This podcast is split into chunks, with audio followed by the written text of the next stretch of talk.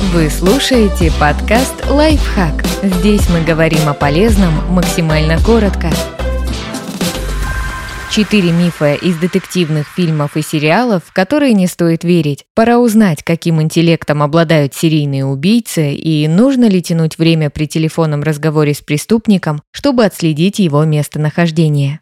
Миф первый. Серийные убийцы гениальны. Вспомните Ганнибала Лектора, Декстера Моргана, Антона Чигура. Это чрезвычайно умные люди, обладающие своеобразным обаянием и хорошим воспитанием. Очевидно, психопатов в фильмах делают интеллектуалами, чтобы зритель мог сопереживать им. Тем не менее, исследования специалистов Редфордского университета показывают, что у большинства серийных убийц IQ равен 95, и это довольно посредственный показатель. Они не злые гении, идущие на шаг впереди полиции. Большинству из них удается совершить безнаказанно несколько преступлений подряд только из-за попустительства правоохранительных органов.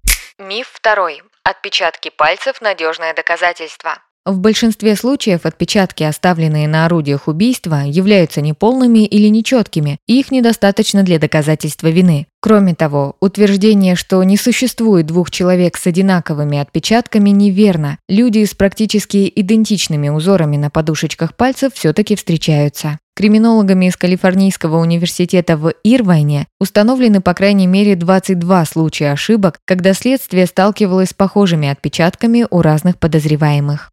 Миф третий. Чтобы отследить чей-то звонок, надо удерживать абонента на связи. Наверняка вы много раз видели подобное. Преступник звонит жертве, например, чтобы договориться о выкупе, а оперативники пытаются отследить звонок. Но процесс это требует времени, и стражи порядка тихо инструктируют жертву, чтобы растянуть разговор, иначе поиск будет безуспешным. Может быть, давным-давно, когда системы коммутации телекоммуникационных компаний использовали сложные механические релейные сети, это и было правдой. Но сейчас определить местоположение абонента можно практически мгновенно, даже если у него на смартфоне отключен GPS. Миф четвертый. Чтобы заявить о пропавшем без вести, надо подождать 48 часов. В реальности полицейские обязаны принять заявление о пропаже человека сразу, и они начинают разыскные мероприятия немедленно. Первые 72 часа считаются самыми важными для поиска пропавших без вести. Если исчезнувший не обнаружится в течение этого времени, потом найти его будет намного сложнее. Поэтому терять время и ждать двое суток ни в коем случае нельзя. Подписывайтесь на подкаст «Лайфхак» на всех удобных платформах, ставьте ему лайки и звездочки. Оставляйте комментарии. Услышимся!